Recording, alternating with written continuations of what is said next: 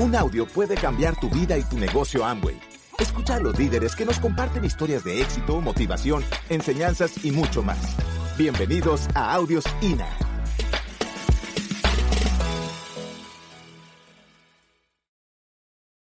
Hola, conquistadores de sueños, ¿cómo estáis? ¿Cómo os va?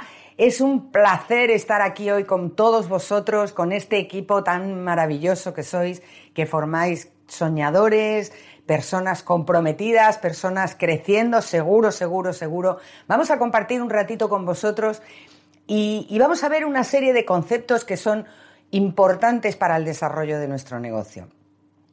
Qué maravilla la tecnología, ¿verdad? El poder estar así a distancia, que tú seguramente pues estás en tu casa y, y me estás viendo, estás escuchando y, y, ¿no? Estás haciendo la comida, estás con los niños, ¿Estás limpiando? ¿Estás conduciendo? No, no, no. Para, deja de hacer lo que estás haciendo.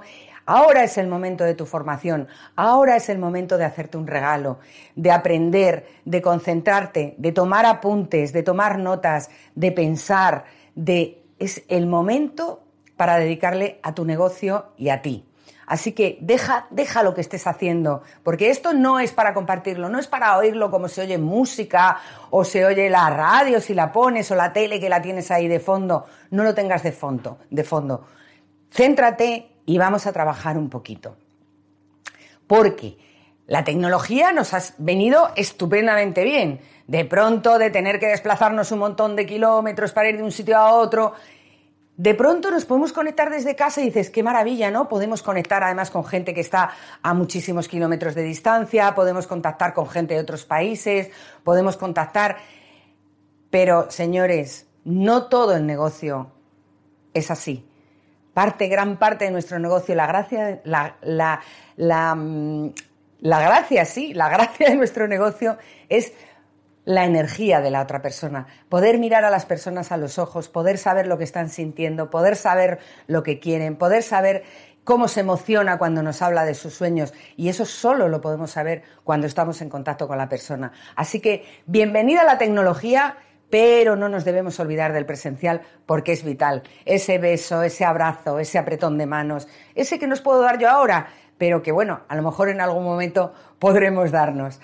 Así que eh, ya tenemos dos conceptos, equilibrio entre negocio presencial y negocio online. Vamos a trabajar los dos juntos. A lo mejor te gusta uno más que otro, incide en uno más que otro, pero no te olvides de hacer los dos y de contactar con los dos.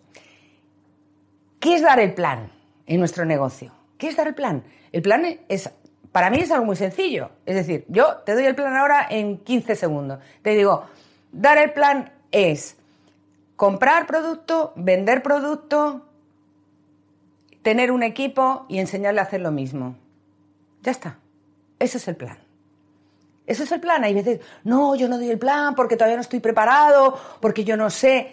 El plan es la energía que yo tengo explicando aquello en lo que creo.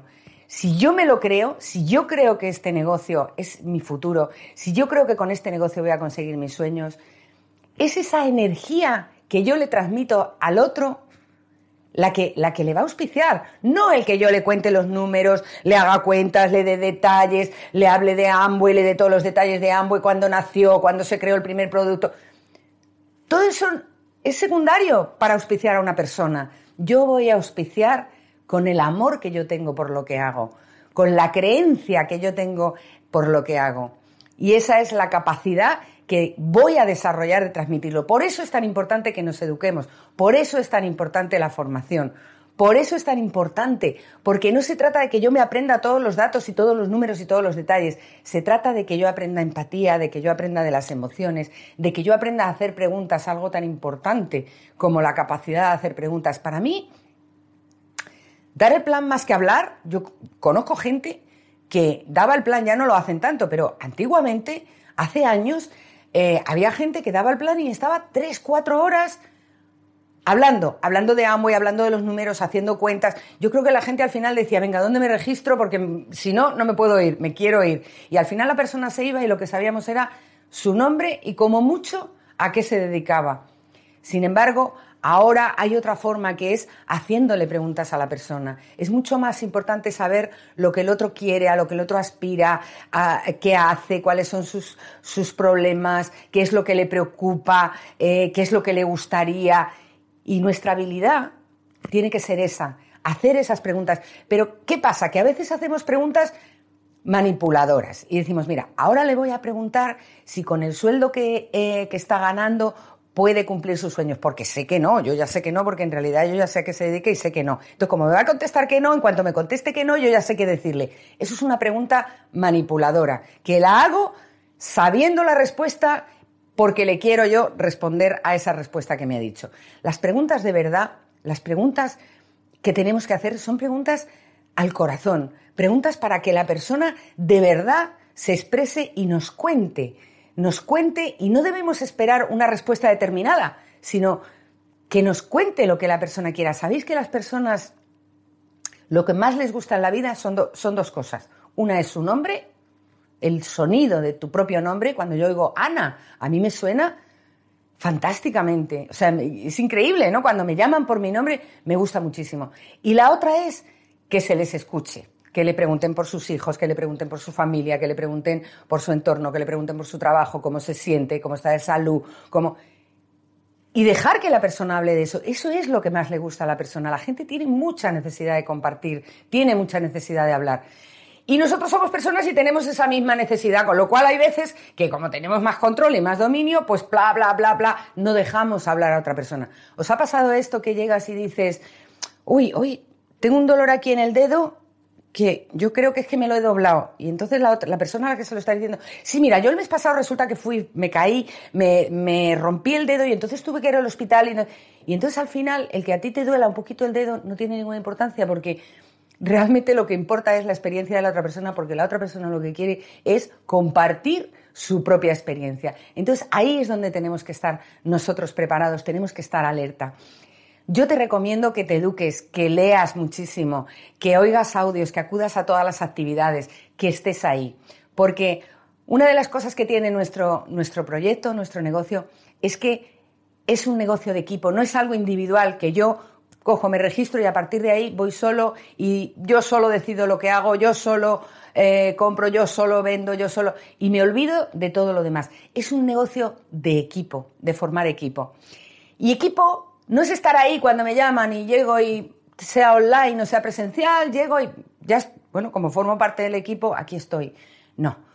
Un equipo se nutre de todo lo bueno de cada una de las personas. ¿Os imagináis un equipo de fútbol que dijera, bueno, aquí estamos 11 personas, venga, pues a ver ahora quién juega? No, pues uno es bueno metiendo goles, otro es bueno defendiendo, otro es bueno parando goles, otro, cada uno es bueno en lo que es bueno y tiene que aportarlo al equipo. Es necesario que aportes al equipo. Así que no solamente te voy a recomendar que formes parte del equipo, sino que formes parte activa de tu equipo y que formes a la vez tu equipo, tu equipo con tu, con tu organización, con tu downline y equipo con tu upline y que a tu downline lo lleves a formar parte del equipo con tu upline para hacer el gran equipo.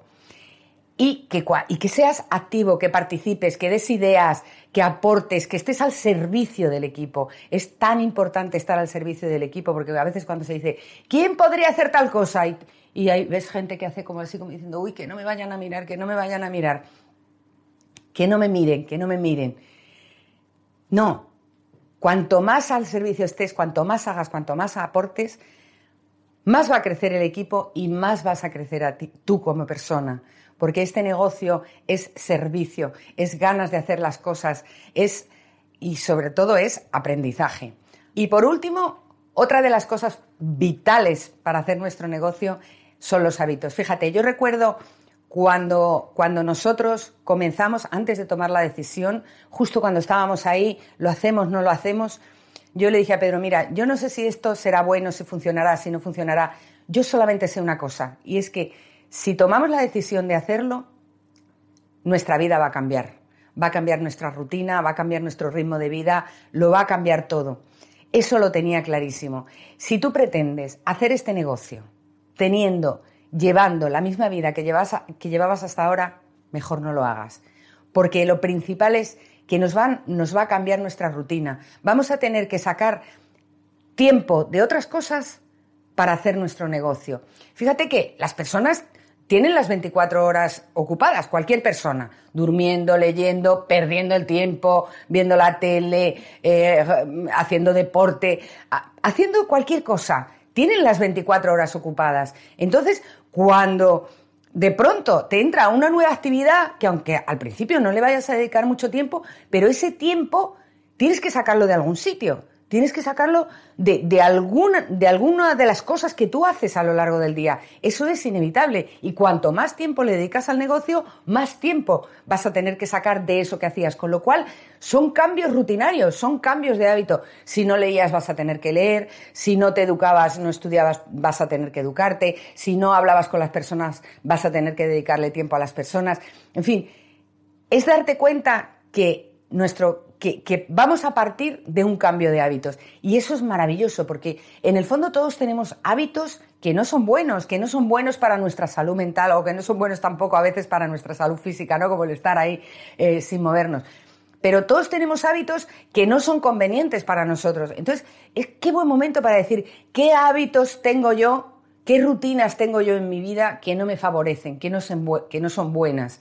Y ahora tienes la oportunidad, a través de la educación, de cambiar esos hábitos y hacer que sean hábitos buenos, hábitos saludables en la comida, hábitos buenos en, no ver a lo mejor tanta tele o no perder tanto el tiempo o no hacer tantas cosas. Poderle dedicar a tus hijos y a tu familia un tiempo de mucha más calidad, ¿no? Muchas veces dicen, no, yo estoy mucho tiempo con mis hijos, sí, pero que mientras tu hijo está viendo la tele, y tú estás en otra habitación haciendo otra cosa. Eso no es estar con tus hijos, eso no es darle un tiempo de calidad a tus hijos. Hay que darles ese tiempo de calidad. Entonces, a lo mejor si tienes menos tiempo, pues te permites eso, ¿no? De decir, bueno, si solo voy a pasar una hora, pues tengo que dedicarles esa hora íntegra a ellos, no a que estén jugando o que estén con el ordenador. No sé, eso lo tienes que ver tú, te tienes que sentar y analizarlo y verlo. Pero te digo una cosa, que cuando va pasando el tiempo y ves que, que se van introduciendo esos cambios en ti, que vas haciendo esos cambios, te hace sentir muy bien, te hace sentir muy bien porque además al estar rodeados de personas, eh, son personas que nos van a ir diciendo lo bien que, que, vamos, que vamos mejorando, nos van diciendo lo que podemos mejorar. Tenemos que ser humildes, tenemos que ser lo suficientemente humildes para, para poder recibir todo aquello que nos dicen y para poder generar todos esos cambios. Yo me encantaría poder daros ese abrazo, ese beso, ese apretón de manos, que no puede ser. A lo mejor algún día eh, coincidimos en el mismo sitio. Mientras tanto, te lo doy así virtual. Os queremos un montón y nos vemos muy prontito. Buenos días, buenas tardes, buenas noches, según cuando lo estés escuchando esto. Eh, para mí es un lujo y un placer estar con Conquistadores de Sueños. Me encanta el nombre, Conquistadores de Sueños. Conquistador, ¿qué significa? Significa que eres tú el que lo hace. ¿Y de sueños qué significa? Libertad, familia, recompensa, esperanza, todos nuestros valores y nuestros principios. Eh, sobre todo te voy a desear buena vida, buena vida. Eh, yo no soy muy metafísico, yo sé que nacemos porque tengo la constatación de que nacemos y creo que morimos, digo creo porque no tengo la constatación propia. Entonces, esto es lo que tenemos. Y esta vida no puede ser estar trabajando para otro constante, constante, constantemente, hasta los 65, 70 años, que es cuando te mueres, es cuando te jubilas y te mueres prácticamente, o se te acaba todo. Vamos a analizar un poquito qué tenemos, qué proyecto tenemos. Yo con muchos de los de conquistadores de sueños, de los diamantes, son amigos de hace mucho tiempo. Tenemos una sincronía tremenda y creemos firmemente que millones de personas enfocadas en algo es imbatible. Cuando las arañas se unen y tejen sus redes, pueden detener a un león. ¿Qué mundo estamos viviendo? Vamos, ubícate en las circunstancias actuales. Estamos en un momento apasionante de la historia, dramático en muchos casos, muchísimos casos, pero es apasionante. Yo leí hace tiempo que toda, toda generación pasa o una guerra o una pandemia. Bueno, a nosotros nos ha tocado todo, nos ha tocado todo y lo que nos queda por tocar. El mundo plantéate cómo está el mundo. Hay un concepto que se llama huella ecológica. La huella ecológica es los recursos que gastamos del planeta al año. Y debe ser uno. Es decir, que pueda reponerse el planeta, que se pueda recuperar, que pueda respirar un poco. Nosotros estamos ahora mismo en una huella ecológica de 1.7. Es decir, gastamos un planeta con siete, casi dos planetas al año. Señores, eso es totalmente insostenible. Es como la, demografía. En España, cada pareja tiene un promedio de 1.1 hijo por pareja. Es decir, mueren dos y queda un niño, queda una persona y la cabeza de otro. Es lo que tenemos. Y entonces, ¿qué pasa? Que la sociedad se va, envejeciendo, menos fuerza laboral y encima hay imbéciles, perdona la expresión, pero hay imbéciles que están en contra de la inmigración. Si no fuera por los inmigrantes, o sea, por los que vienen a trabajar aquí, esto sería totalmente insostenible, sería un desierto demográfico. Entonces, visto un poco lo que tenemos, una crisis tremenda, crisis económica, crisis bélica, crisis de valores, hay una crisis en todos los aspectos, crisis ecológica. Entonces, somos una solución para esto, somos una solución para todos, todos todas las crisis. Somos una llama de esperanza. Entonces, yo te quiero hablar de dos conceptos. Número uno, educación. Número dos, Amway y el proyecto. El plan de marketing, el marketing. Vamos a, a lo más importante. ¿A ti para qué te educaron? Piénsalo. Tú has estado en el colegio, en el instituto, en la universidad probablemente, ¿y qué te han enseñado? ¿Inteligencia financiera? ¿Inteligencia emocional? ¿Inteligencia económica? ¿Te han enseñado a emprender? Eh, ¿Te han enseñado principios básicos del liderazgo? ¿Te han enseñado los siete hábitos de la gente altamente eficaz? ¿Qué te han enseñado? Matemáticas, física, química. Con eso no vas a emprender. Entonces, tenemos que aprender, desaprender y volver a emprender. Eso es básico. Te una anécdota curiosa es el tipo, un sabelo todo, un cuñado típico que quería más sabiduría, quería la sabiduría completa. Y le hablaron de que había un monje en el Himalaya, porque todos los monjes están allí, que tenía la sabiduría, tenía el concepto de sabiduría y le podía hacer sabio. Y él dijo, pues ya está, voy para allá. Meses de, camino, montañas, ríos, lagos, eh, matando a las presas para poder comer, y al final, meses después, extenuado, llega al sabio. El sabio lo ve y le dice, ¿en qué te puedo ayudar? Y le dice, quiero la sabiduría. Y quiero la sabiduría porque quiero crear una, una escuela ontológica en el mundo que enseñara a las personas a ser libres y a ser sabios y a ser inteligentes y tal, tal, tal. Y sigue hablando. Y el sabio le dice, perdone, ¿quiere usted un té? Y le dice, ay, sí, muchas gracias. Entonces coge el agua hirviendo, le pone un cuenco, le pone el té y empieza a echar agua hirviendo. Cuando se llena el cuenco, sigue echando agua eh, hirviendo. ¿Dónde crees que fue ese agua? Ahí mismo, a los pantalones del Señor. Pega un grito y dice, pero Señor, ¿qué está haciendo usted? Y le dice, mira, si quieres aprender, primero vacía la taza. No te puedo dar si ya está llena. Y yo creo que, que esto es clave. Tenemos que desaprender varias cosas para poder aprender otras y aplicarlas. Decía Stephen Covey que para aprender tenemos que enseñar. Fíjate qué interesante. Es como dar el plan. Yo explico el plan, pero no lo voy a explicar hasta que lo sepa perfecto, hasta que tenga todas las respuestas. Entonces no lo va a dar nunca. No hay plan perfecto. El plan perfecto es donde hay sincronía y la otra persona te dice yo quiero estar contigo de ese proyecto. Ese es el plan perfecto. Y lo hayas dado en una servilleta o dando un paseo con la otra persona hablando por la calle. Da igual. El plan perfecto no existe. Entonces tienes que dar el plan para aprender a dar el plan. Es simple, ¿no? Y todo, todo así, todo es así en nuestro proyecto. Entonces, la educación. ¿Quién te va a educar? Eh, hace tres días estuvimos en una conferencia de Mario Alonso Puch. Mario Alonso Puch es un crack, es un, un tipo espectacular. Son 100 dólares la entrada, dos horas de conferencia. Había más de mil personas que habían pagado 100 dólares por dos horas. ¿Eso qué te quiere decir? Que hay hambre de conocimiento, hay hambre de motivación, hay hambre de, inteligencia de inteligencia emocional, hay hambre de lo que nosotros tenemos. Ahora bien, esas mil personas salen a la calle y ¿qué les falta? El vehículo.